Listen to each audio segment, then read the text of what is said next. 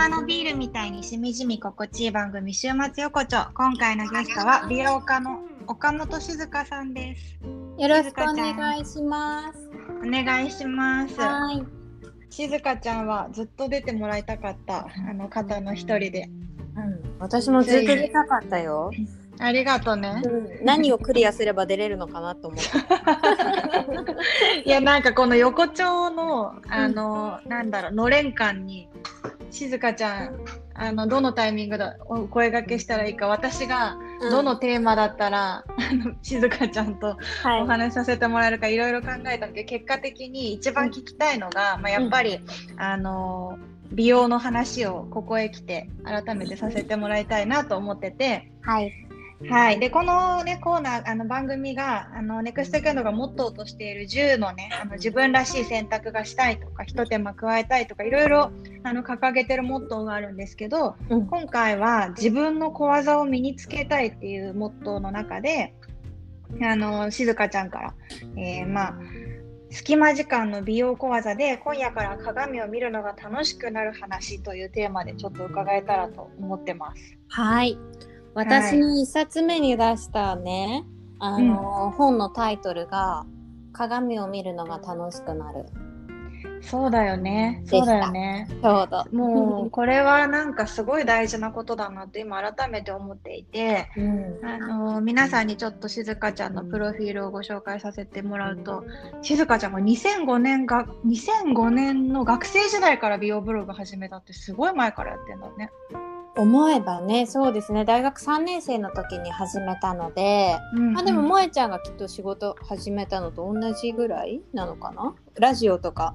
ああそうだね。確かにね。学生時代私も2007年ぐらいから始めてたけど、で静香ちゃんそこから月間100万ページビューを誇る人気に後押しされて活動開始。で、えっと、集英社ピンキーのライターアシスタント化粧品会社のビューティーコンサルティング美容講師の経験を経て現在は美容家として活躍中で心と美容をつなげる希望をもたらす発信が共感を呼んで美容家の枠を超えて 現代を生きる女性たちの心強い味方となっている方です。私あのプロフィールを音声で読まれるの初めてなんですけどなんか恥ずかしい。すごく恥ずかしかったキラキラしてて。でもトークショーとかだったら読まれるでしょ？そっかそっか。まあでもこのねあの仲良しの関係で読まれるとちょっと照れました、ね照れるよね。でも素晴らしい。本当にその通りで。であのちょっと聞いていきたいなと思ってることがいろいろあるので、うん。まあちょっと横丁なんで最初に乾杯したいと思うんですが。乾杯しましょはい、うでは。何を用意されてます？缶ビール。を、えーワイングラスについで飲みます。プシュッという音とシュワシュワとついでる音が聞こえたけど。よかった静香ちゃんこれねいつもはあの、まあ、ラジオだから効果音みたいなのを入れられるからあのえそうだったシュワシュワも乾杯音も効果音なんだけど静香ちゃん今日自分で効果音出すのすごい準備してくれてるの知ってたから あえて止めなかったんだけどありがとうございます。ありがとうございます。まあ、はいみんなでね、聞いてくださる方もちょっとほろ酔いになってもらえたりしたら楽しいかなと。そうですね。ありがとうございます。じゃあちょっとあのでちなみにこれあの暴露すると今収録してるのが昼間の11時なので、暴露しなくていいよ。あしなくて静香ちゃんあのねこの横丁に合わせて本当にビールをあげてくれてとてもありがとうございます。私はちょっとあの田舎に住んでるのでこの後運転もするのでちょっとオール、オールフリーではい行きたいと思うんですけど乾杯。乾杯。お願いします。お願いします。楽しみ。ね、いやもうね、あのー田舎に住んでるって言っちゃったけど、まあ、ちょっと長崎全部が田舎というわけではもちろんないんだけど私が住んでるところがうん。今年の2月からあの長崎に住んでる中で結構、あのーまあ、車じゃないとどこにも行けないところに住んでるのね。うん。でなんだろう歩いて一番行ける飲歩いて行ける飲食店とかが本当一つもなくて。うん。ずいぶん大阪のあの中心地に住んでた時とは生活が今変わってるんですよ。そうだねで今までも北海道とか 神戸の時もそこまでそのうん車生活じゃないとって感じではなかったもんねきっと。そうだね。で、まあ、うん神戸もまあまあ田舎の方には住んでたんだけど、でも、まあもうちょっと電車とかがあったんだけど、なんか長崎はあんまり電車を使う方がいないから、あそ多分っか。まだ一回も乗ってないんだけど、何十分に一本みたいな感じだったりとかして、うんうんうんうん。そうそう、まあ山手線と比較するものでもないんだけど、やっぱり結局車になるんだよね。で、まあその中で娘もやっぱり神戸の時はいなかったけど今いて毎日、あの朝送ってお迎えに行ってその間に仕事してとかになってうん。で徒歩圏内でいろいろ行けないってなるとまあまあなんか一日のうん選択肢が若干限界があって確かに。そうそうなんですよなんかうん選択肢が多くない日常の中でせめてやっぱり鏡を見た時にテンションが下がってしまうともう何のためにみたいな気持ちになっちゃうわかります。ねなんかその、やっぱり鏡を見てあなんかテンション上がるなとか楽しいなとかって思えれば別に家の中だとしても、選択肢が限られてたとしてもうん。あのーちょっと好きな服着て別にねあの選択肢限られてたってなくはないからあの10分行けばなんか海沿いのカフェとかもあったりする中でそういうこととかも結局鏡見てテンション落ちてると全ての行動が落ちちゃうじゃない。わかる。でもどこでもそうかもね。東京でもあのーうんうん。そうです。あのちょっとやっぱりあのスーパーに行くだけの日とかもその鏡を見見見見たくて見たくてしょうがないわけじゃないけどちょっと映っちゃった時の自分がなんかがっかりする感じだとその瞬間が全てがっかりしてしまう感じになるというかうん。すごく気持ちはあの鏡の部分はすごくわかります。そう静香ちゃんでもそんなことがあるのかって感じですけどなんかその見た見たいそうねその見たくて見たくてしょうがないじゃないけど、うん。映るものがあった時にうん。避けちゃうのってすごく嫌で、あの、確認した時にある程度ちゃんと納得できたりとか、うん、じゃあ次こうしようって思えるプラスを向けるっていうのは多分すごくあの大事だと思うんだけど、うんね、料理をする気持ちも仕事だって変わるし全部が変わる中でうん。なんかそのライン静香ちゃんって私の中で本当にこう自分のラインをそれがあの崩れることがないようにとっても綺麗に守ってる印象があってそれが見かけの話だけじゃなくてもうなんか自分の自分を守るラインを明確に分かっているってすごく思うの。うんななんだろうやけにならないというかもうやけくそだみたいな状態になってる静香ちゃんがあんま想像できなくて。そうだね。そう、あのまあもっとき気軽に身軽に生き生きれたらいいなって思う時期もあったんだけどやっぱりなんかそのラインというか、あの守ってる方が自分にとって心地いいかなっていうふうには最近思ってますね。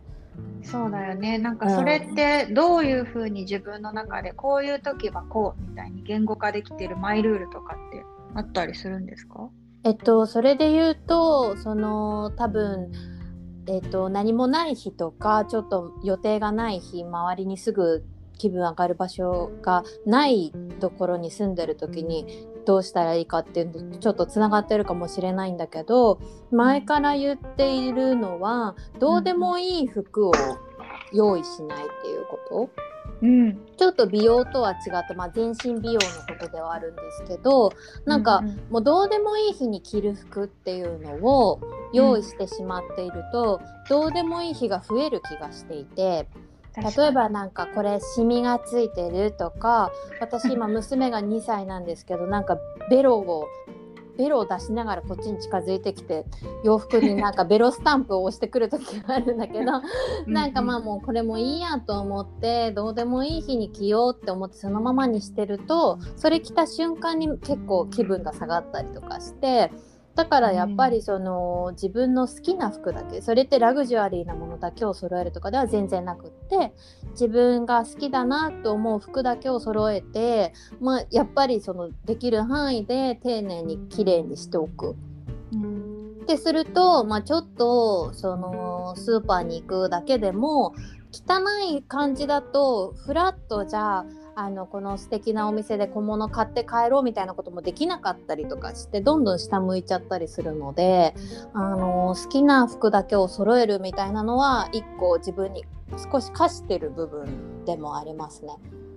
なるほどね。だから静香ちゃんちのクローゼットって、うん、あの、まあちょっと拝見したことがあるからだけど、すごくこうなんかぎっしりぎっしりしてないで、一個一個にちゃんと隙間があって、もうセレクトショップのように自分の好きなものがあるなと思ったんだけど選び抜かれた人たちなんだね。前止めてもらった時にさなんかそうだね。ね萌ちゃんが寝た部屋にあったもんね。そう。すごい、うん、意外に服が少ないってハーチューとかにも言われたそうだね、うん、本当に選び抜かれたものだけがあって、まあ、確かにそのどうでもいいっていうのとリラックスって違うもんね。そうなんですよ。そこが結構大人になってから考えるポイントかも。いや確かに。なんかリラックス私今ちょうど目に入ってるもの T シャツと T シャツワンピースが2つあの除菌スプレーして干してあるんですけどそのうちの一つはユニクロの T シャツワンピースででもあのユニクロの中でも自分の体型に合うものと合わないものがあるから、ただユニクロだからいいとかいう風にはしてなくって自分の中で。あの、どうしよう。JW アンダーソンって読んでいいのかな、あの、うん、コラボのものがあってこれはすごいラインが綺麗だからユニクロのこの T シャツワンピ大事にしててもう一個はあの、えっと、セレクトショップで買ったリサキングっていうあのすごい綺麗な絵が描いてある T シャツで両方私の中でリラックスウェアなんですけど全然なんかお値段感とかも違うしただ両方綺麗にやっぱり洗い方だったりとか大切に干す方法とかは一緒。だから私の中では大事なものとして一緒なんですよね。メーカーで分けてないというか、うん、それは一個なんだろうどうでもいい日が増えないポイントかも。そうだね。なんかどうでも、うん、今日はどうでもいい日だからいいやって思うかもしれないけど結局その一日一日の積み重ねでしか人生ないから、うん、結局朝始まった時に今日はどうでもいい日用にしちゃおうって思うとなんかそれがね人生最後の可能性もね あ極端に言うとあるんだからやっぱりどうでもいい日っていうのを作らないっていうのが別に気疲れしちゃうとかそういうことではなく、うん、なんかその日のムードっていうのをリラックスにはするけどどうでもいいではない諦めではないっていう風にできるともうちょっと確かに行動力も出るかもしれないね。そうなんだよねなんかキメキメにしなくてもよくてそれはあの私去年の緊急事態宣言から学べたいい教訓だと思うんだけど、うん、あれが起こってからそのキメキメにする日っていう日が本当に減ってヒールを履いたりとか、うん、あとは革のバッグを持ったりする日が減ったんだけれどもそれをすることですごいリラックスできる日とかも増えて。ただリラックスの中でも自分の好きな最小限のメイクだったりとかできるとあの気分はいいなっていう風に思ってキメキメにするからいいんだっていうことではないんだなっていうのが新しい心地よさでだからそれを美容のポイントで言うと自分がどこまであのできたら上を向けるかなっていうのを把握しておくのは一ついいと思っていて私の場合は眉毛を描いて、顔色がいいと気分が上がるので、あのー、日焼け止めしてクマがあると落ち込んじゃうからコンシーラー塗って眉毛を描く。であのマスクを取る瞬間もやっぱあるじゃないですか。あの、うん、ちょっとお昼食べたりとか。そういう時に顔色が悪いと落ち込んじゃうからあの色がついてるリップクリームをポッケに入れて出かける、うん、だけでなんかかなり前を向けるんですよね。うん、自分の中でのそれがまあ、うん、ラインというか、うん、ここがこうだと落ち込んじゃうっていうところを明確に分かっているから、うん、キメキメじゃないけどそのところをちゃんと守れるものを常に持ってるんだね。そうそうそう。だからなんかもうマスカラは絶対塗りたいっていう方だったら、うん、マスカラだけは毎日塗ったりとかうんうん。なんかそこはなんかあんまり傷んじゃうとかなんかその、あまあそういうこと毎日しなくていいかもっていうことはそこまで気にしすぎずに自分が気分上がるパーツはなんかちょっとお出かけするならメイクしていいかなって思ってます。確かに。うん。もえちゃんはどう長崎ではどんなメイクをしているの？メイクというかうん。お外に出る時の準備？私はあの本当にちょっと静香ちゃんは知ってくれてると思うけどうん。すごく詳しいわけじゃないじゃない？なんかうん、そう、うん。って思ってるけど、ちゃんと選び取ってるよ。そうかい？うん、そうだよ。静香ちゃんにさ紹介してもらったあの美容サロンにさあのマッサージをねしに東京に行くたびに予約させてもらって行って、行かしてもらってるんだけどあの一番最初に行った時に静香ちゃんの友達だから多分私がすごい感度高い人間だと思ってくださって、うん。あの えーどういうシリーズ使ってるんですか？とか何どういう普段何使ってるんですか？みたいなこと言ってもらったんだけど、なんかもう普段何とかそういうちょっと世界線にそんなにいないというか、結構、まあ、保湿はすごいしてるけどなんか絶対これじゃなきゃダメとか今は私がこうだからこうとかっていうのがあんまりこう言えないことは若干コンプレックスでもあるんだけど、うん、うん、まあ、なんかそういうところに自分がこだわれてないみたいな劣等感が常にある中であのこのままじゃ自分がつまんないなっていうふうに思って改めてあの一周回ってやっぱりちゃんと美容を楽しみたいなと思って今回静香ちゃんにこの時間あ、をもらったんだけど。すごいいい回り方したね。そうかな、うん。ありがとうそうだね確かに。なんか、や。やっぱり作らないとその機会が、あのー結局どこかの何かイベントもないし、うん、うん、なんだろう保育園の送り迎えとスーパーとなんか直売所とかに行っても、あのーそれこそそんな靴とかがあのヒールの人なんてほぼいないわけじゃん。そうだよね。重ね着とか何のためにしてたんだろうとか思うよね。そうでそうなっちゃうとなんかどんどんまあじゃあいいやいいやいいやってなってっちゃうと本当に週4で同じ格好みたいになっちゃうのってすごいつまんないなと思ってうん、であのまずは服とかからまたちょっと今の自分に合う服みたいなのを買い直してみたりとかうん、したんだけどそうだねだからなんかあのうちとっくんがさ夫が結構うん。毎朝今日も最高な一日にしようねとか言ってて出てく言っわけてたね。言ってたね。私それ真似してるよ。毎日。と特訓を思ってうん言ってるよ。うん。なんかとあの寝る前に今日も最高な一日だったねって言って締められるんだけど一日を、うん。まあぶっちゃけさなんかその今日の予定こんな感じだし別に最高とか言われてもって思思う時もあるし最高な一日だったねって言われても超悩みがある日とかもあるから、そうだね。なんかそんなにいつもあの100点つけれないよって思うんだけどでもそういう気持ちで今日一日を作れるんだっていうのを毎回思い出させてくれるとこもあるから、うんうんうんうん。あのまあ、保育園に行くしか予定がなくてもちょっとね、あのき着てみた着替えてみたりとかで自分の気持ちをこまめに上げるようにはなったけど、ただなんかその 聞いてくださってる皆さんもそうだと思うんだけど、うんそのやっぱり仕事とつながってたりあとなんかまあ望まなくてもちょっとインスタを開いただけであのーまあきらびやかな世界とつながった時に自分がなんかパチーンってなんかななんかパンチされたような気持ちになっちゃうじゃない？なんかそのズーンってなってると。だからなんかその自分の中でちょっとでも納得できる瞬間があるといいなっていうふうには思ってるから私はそのなんだろうな自分の好きな服をりもうあのウエストゴムのものが多いんですけど なんかそういう 締め付けたりとかはしないけど自分の好きなデザインのものをちょっとだけ着て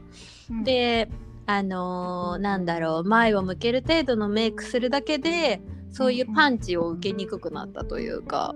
そうだね。なんかもううん自分はどうせっていうことが続いちゃうと、あのもう人のことがただ眩しいだけになっちゃうけど自分の中で、あ私はこうだこうだっていうちょっとでもいいからそういうちっちゃい微調整ができてるとやっぱりうん。人のことあよかったねって思える土台ができたりとかもするからそうだね。でもこれは不思議かも、私もーちゃんのストーリーとか見てめちゃくちゃ眩しかった。最近あの近くの川？海、で泳いじゃったりしてたでしょ。うん、だって泳ぐしかないんだもん。本当 眩しかった？いや眩しかった。あのプール行きたいんですよずっとただなんかやっぱ東京はすごく厳しいから最近。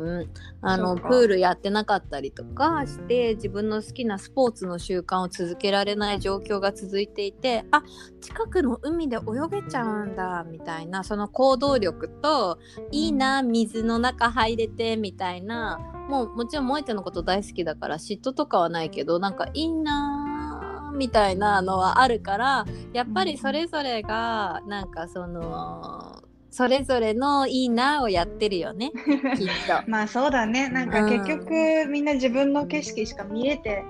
ないからね。そこはこうやって話すこともすごい大事だし、私はうん確かに。海しか行くことないじゃんみたいになっちゃって。もう何回海行ってんだって感じだけど。うんうんうん。まあでもめっちゃ浄化されてると思う。そうだね。確かにねうんうんうんうんっていうなんかその今自分がなんかこんな状況みたいなところでもらってるお恵みみたいなものをもう再確認するのもやっぱ大事だよね。そうだね、うん、うん、まあ、そのためにはちゃんとやってる時にあの、うん、楽しむことも大事だし、うん、うん、私はこういうの好きだって思う時間がすごく大事だから。うんうんうんうんうんうん。そうでもやっぱりその萌えちゃんの今の葛藤から生まれるものはなんかすごい大きいものがありそう。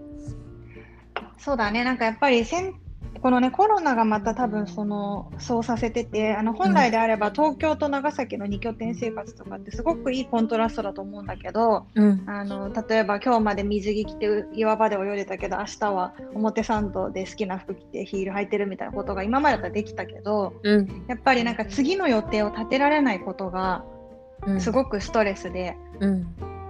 なんかこう大きな波があってこそ小さな予定とかを入れられたところがあったんだけどやっぱり今、まあ、誰でもそうだと思うんだけどね。みんなその大きなイベントとかあのメリハリの部分がつけづらいずっと地続きな感じにいる中で、うん、いかに自分の毎日がなんか本当は尊いと思えるかっていうのはなんかすごく重要なことだしそれは意外と今日の洋服とか今日のメイクとかがそれを気づかせてくれるすごくいいツールなのかもしれないね。そうだね。もう本当に身近なお助けマンみたいなところはあると思う。うん。でもさなんかこう今私たちはさそういうふうにまあ確かに大事だねって言って、まあ、自分の中のラインみたいな話をちょっと静香ちゃんにも伺ったけど、うん、結構やっぱりなりふり構わずみたいな言葉がさ、うんうんうんあるみたいになんかがん暴殺とか必死とか頑張る時とかに結構その身なりとかって後回しにするもの、うん、なんかしなくても良いものとされがちだったりするじゃん。うんうんうんうん、でそのスパイラルに入っちゃうとなんかもう全然そういう鏡を見て楽しいとかの事件じゃなくて見ることを忘れるみたいなことになっちゃう人もいるかもしれないと思うんだけど、うんうんうん、そういう時になんかマインドの部分で何から変えると、うん、また楽しくなっていくんだろうねそういうのがね。暴殺っていうのが仕事でなのかそのなんだろう多分仕事で暴殺されるような時って逆に多分ちゃんとしなきゃみたいな感じで身なりも整えるのかなと思ったけどどういう感じのなりふり構わずになるんだろう、うん、それって。なんだろうね。でも結構最近やっぱり多い悩み聞くのでは、うん、まあ、仕事とその育児と家庭の全てのバランスとかでもうバッファーがないみたいな方がすごく多くて、うん、余白さえあればあのちょっと楽しむことができるけどもとにかくこなすことに精一杯で、うん、とかっていうなんか自分の髪を次こうしてみようみたいに思う時間がなかったりとか。ああ髪をこうしてみようはないかもね。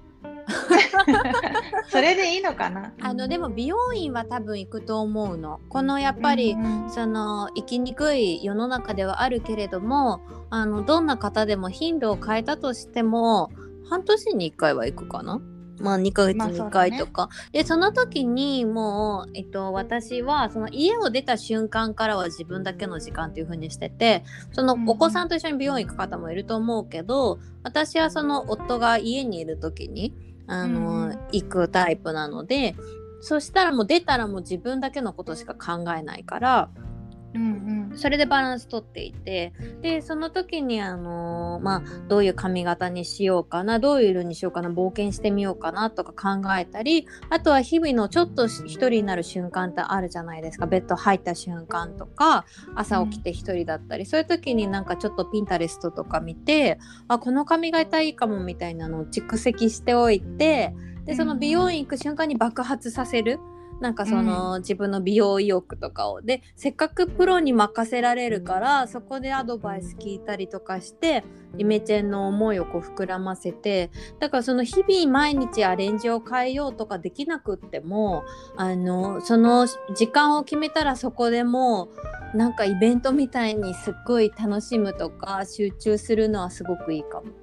そうだね。確かに、うん。なんか結局忙殺されてるって思って何かができてないと思ってる人が、まあ、いるとして、その、うん。何がしたいと思ってるのかが実はあんまり分かってなくてただ忙しいからできてないって思ってるかもしれないけど意外としたいことが3つかもしれなくて、じゃあその3つってもうもしかしたら次の週末叶えられることがあるかもしれないけどなんかそれがいろんなことが忙しいから考えることすらもしかしたら後回しにしてるのかなって今静香ちゃんの話聞いてちょっと思ったんだけど、この前静香ちゃんがさなんかこう一人での時間ができたらやりたいことみたいなのを書き出したらなんかとんでもなくメモが溢れたみたいなこと言ってたじゃない。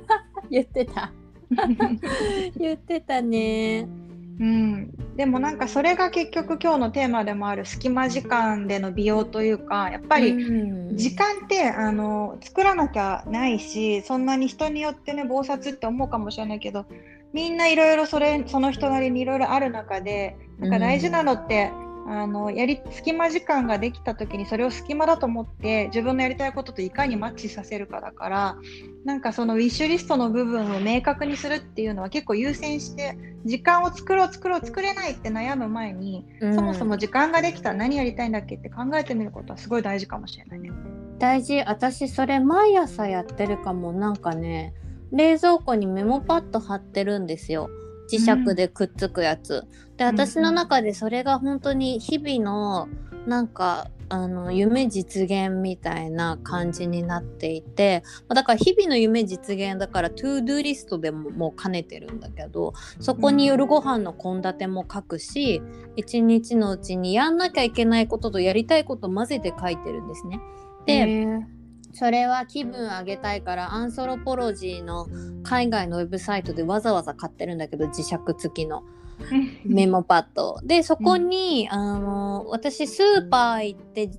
あの豆腐とかまとめ買いするのすごい好きなのね。だからなん豆腐にあの娘がすっごい豆腐食べるんですよ。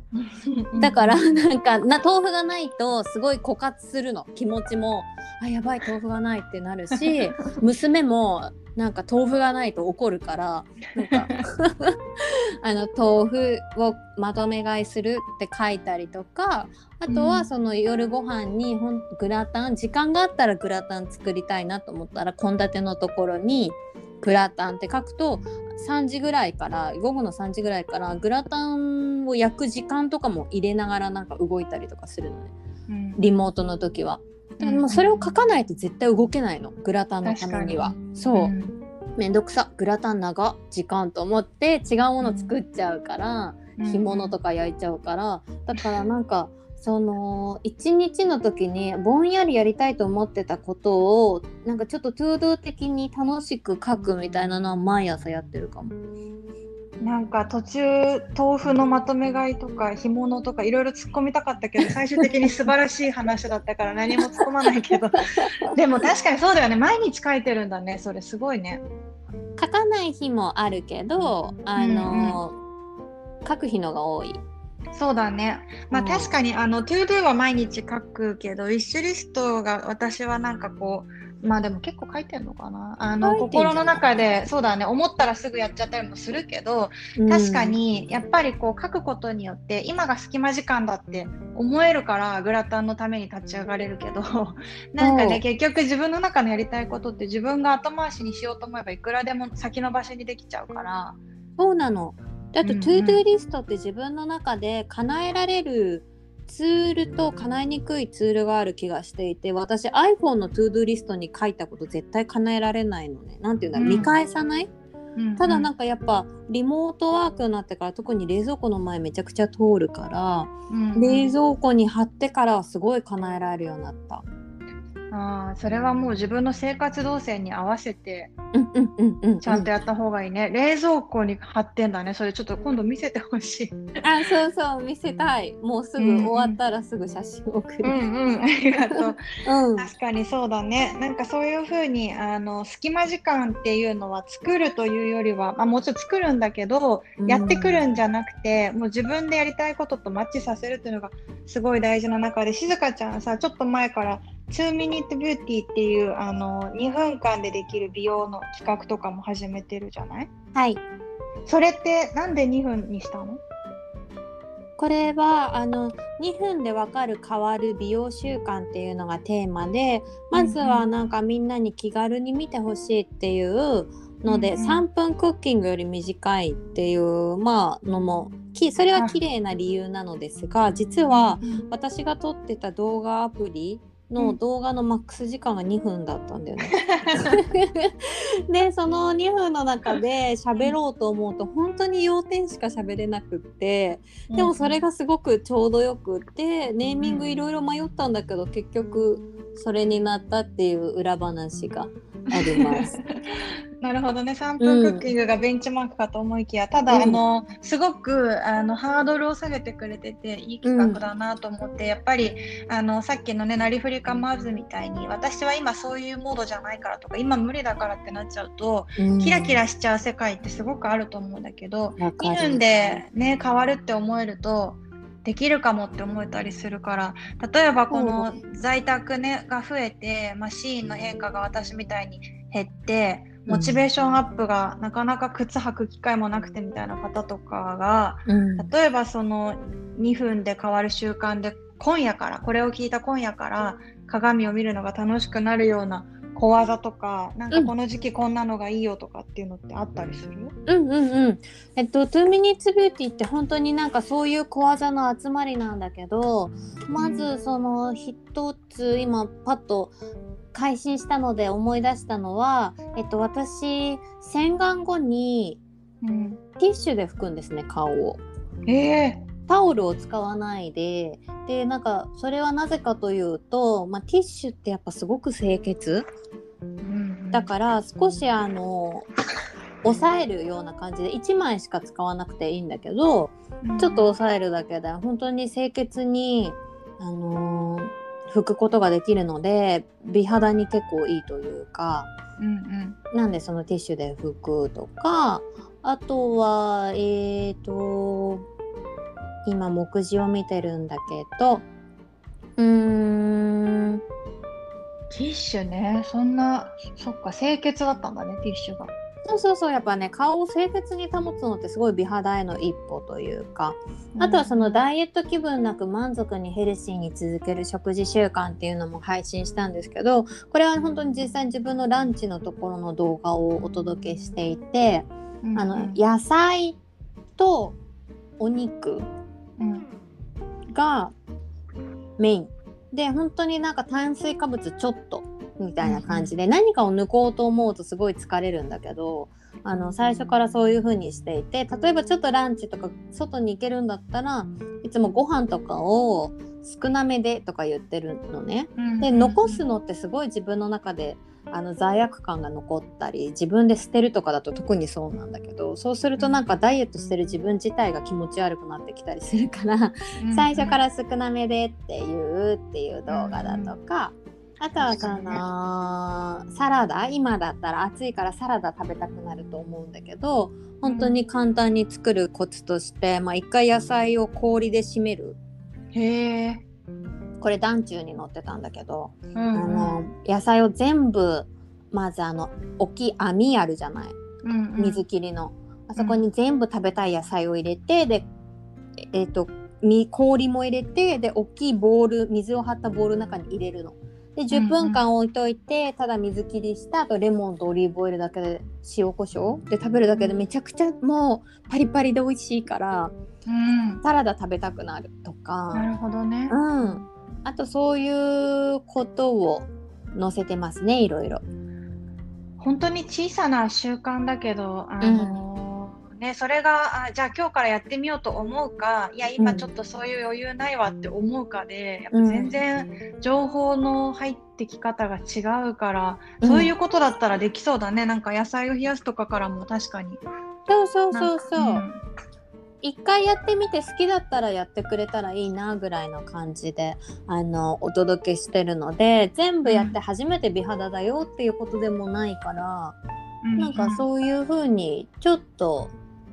気軽にやってもらえるのが美容だなっていう風に思ってます。そうだね。意識を向けるというか私あの家のあちこちに花を飾るのが好きなんだけど、うん、あのやっぱり例えばトイレの小窓とかに花を置くと、あのそこの水を変えようって日々思うから、うん。そこにほこりがたまりづらくなるし、うん。あの定期的にそこに目を向けるんだけどやっぱりあのそこに対して興味がなかったり意識が向いてないところってさ影のコーナーみたいになってさどんどんうん。なんか埃が溜まって物が溜まってみたいになっちゃうからなんかそこに意識を向けたいからこそ花を置くっていうのが私の家でのなんか考え方なんだけど、美容ももしかしたらなんかそういうところがあるのかもしれないね。意識をまず向けて見ることで。そうそうそう、洗顔もそうだし眉毛を無駄毛を剃るのもそうだけどお掃除だからね。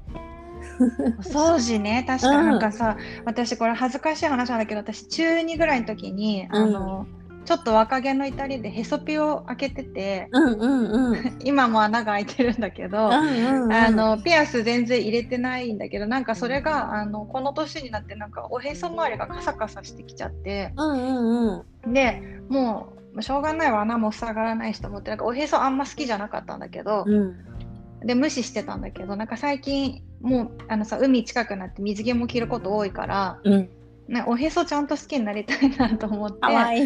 ケアしだしたらなんかちゃんといい感じのおへそに戻ってきて。うんそしたらなんか周りも好きになったしまた新しい水着買おうとか思ったりとかいいしてね。んそう結局なんかもう蓋してただけだったんだなと思って連鎖するよね本当に。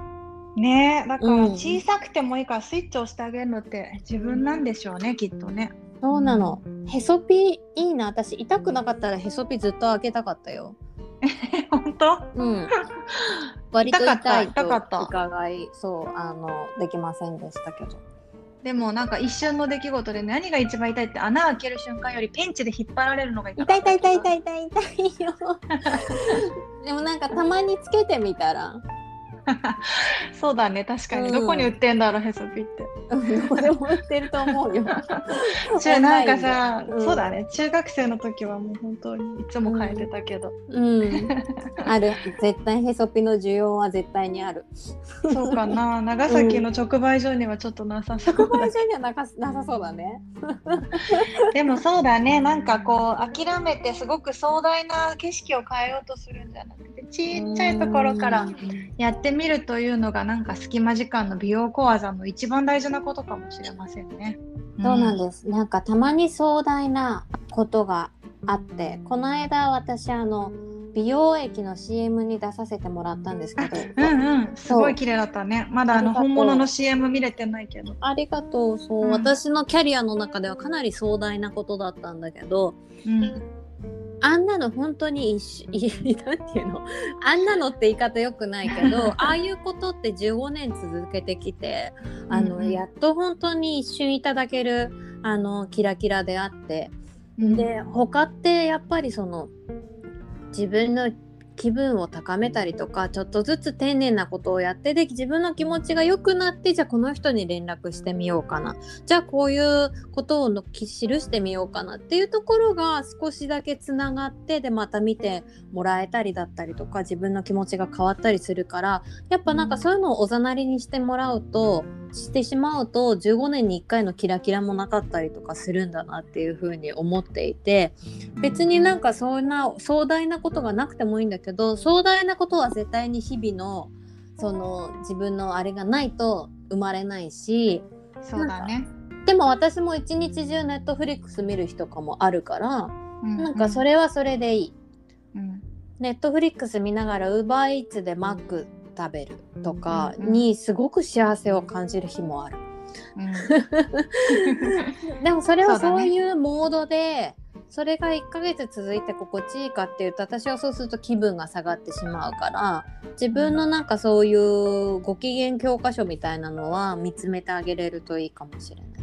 そうだね。なんか結果はいつも0か100かもしれないけどその間にはすごいさまざまな微調整があって、うん、あるある。ね。微調整こそなんか人生かもしれないなって今日の朝も思ってた、あそうだったのね。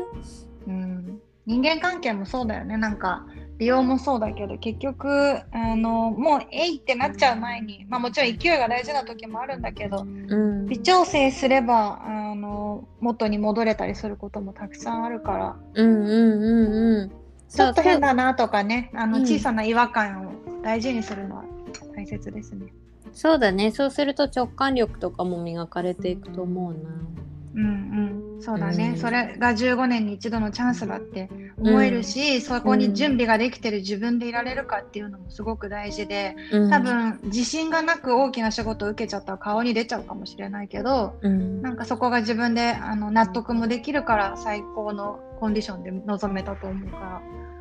ああとそれで言うとすごくいいことが日々できるいいことが私その撮影までに毎日行ったことでグラウンディングっていう地球とつながる、土とつながるってことなんだけどそれ萌ちゃん長崎でめちゃくちゃできると思う。裸足で歩いたり、ヨガもそうなんだけどダウンワードドッグっていう基本のポーズとか足と手をつけてこうお腹をおへそをこう持ち上げる、への字みたいになる体があれとかってその地球とつながってるグラウンディングっていうんですけどあれでなんかその地球とこう土地からパワーをもらえるみたいなのがあって、うんその土地はどこに住まわれてる方でもやっぱりその歩いたりとか、まあ、浜辺があれば裸足でやったりとかっていうその地球のパワーとつながるみたいなのはすごくいいものもらえると思う。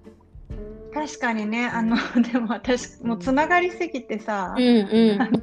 それこそ静香ちゃんに紹介してもらったその美容サロンに長崎から直行で行った日があって、うん。でちょっとさかかとがその時乾燥してたのは分かってたんだけど、うん。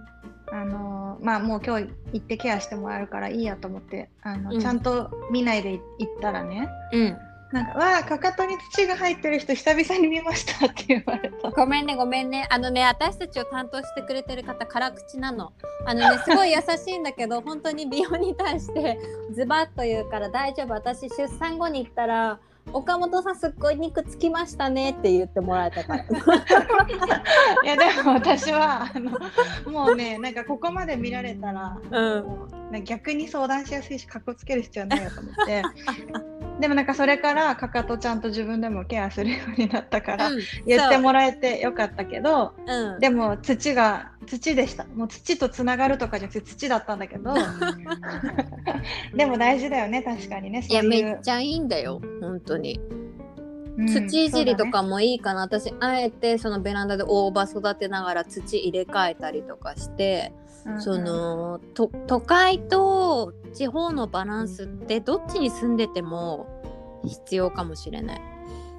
まあね地球だからねトータルでね。そうそうそうそう。そうなのうん。そうなの。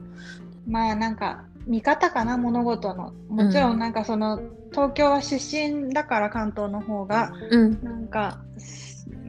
まあ、ひ比較じゃないけどなんかまあ結局あの先が見通しが立たないから、うん。なんとなくモヤモヤするところはずっとあるんだけどうん。でもねそれをなんかこう別にこれがあと何年もこの、見通しが立たない時期が続くわけじゃないって考えると、うん。静香ちゃんさっき言ってくれたみたいに10分で泳げる綺麗な海があって、うん。あの天気が良くなった瞬間に裸足で駆け出したい庭があってとかって本当はすごく楽しいんだけどうん。なんかそれがこうすごくあの閉鎖的な田舎だなとか思っちゃうとまた全然その愛しさが見えなくなっちゃうから、うん、まあ、定期的にこうやってなんかこう自分の立ってる場所を客観的に見るっていうのはすごく大事だし、うん、今日から自分のなんかコンディションも微調整改めてしようと思いました。うん、ねあとやっぱ単純に出身地っていうのもあるんじゃない？東京が。まあみんないるからねあの、うん、親もそ友達もそっちにいたりするけど。うんうんうん。自然な気持ちだと思う。そうだね。うん。まあ多くの人が今コロナ禍でそうやって出身地に帰れないっていう思いを抱えてたりとかして、うん、何かを待たされてるっていう気持ちがきっとモヤモヤにつながっちゃうかもしれないけど、うん、まあ俯瞰で見るとねさっきも言ったけど100年時代にこのねコロナ禍があと何年も何年も続くわけじゃないから、うん、今目の前の景色をちょっとみんなで楽しめたらいいですね。そう。あとなんかちょっとだけなんかすごい時に生まれたなって思う。教科書に残りそうな時に生まれたなっていうことを思うと、うん、少しなんか、うん、あの役割を持って生まれてきたんだなって思えて少しなんかあのー身が引き締まりますね。そうだね。まだしかも何ページになるかもわかんない、うん、まさに渦中だからそれってすごいことで、うん、私たちの生まれた時代って基本平和だったから多分もうう、ね、2, 行ぐらいで終わらされちゃう可能性があったかもしれないけど。ねでもなんかもう今もしかしたら多分ここの2年で4ページぐらいいく可能性はあるから、うん、生きてるだけで武士っていう感じがしますなんか本当。そうですね。ちょっと強、うん、強強モードでいきましょう。夏も、はい、ありがとう静香ちゃん。ありがとう。楽しかった。あの楽しかったね。またあのーうん、しっぽり飲める日を楽しみにしてます。そうですね。なんか私が東京でホテルに泊まる日に夜、うん、静香ちゃんに来てもらって2人で飲んだりとかね。楽しかったね。またちょっと行くね、うんうん、そっちに。ぜひ私も、行きます。ありがとう。ちょっと今夜から鏡を見るのが楽しくなりそうです。うん、ありがとうございます、はい、ありがとうございました。はい、またね、ありがとう。うん、また皆さんもまた。ありがとうございました。はい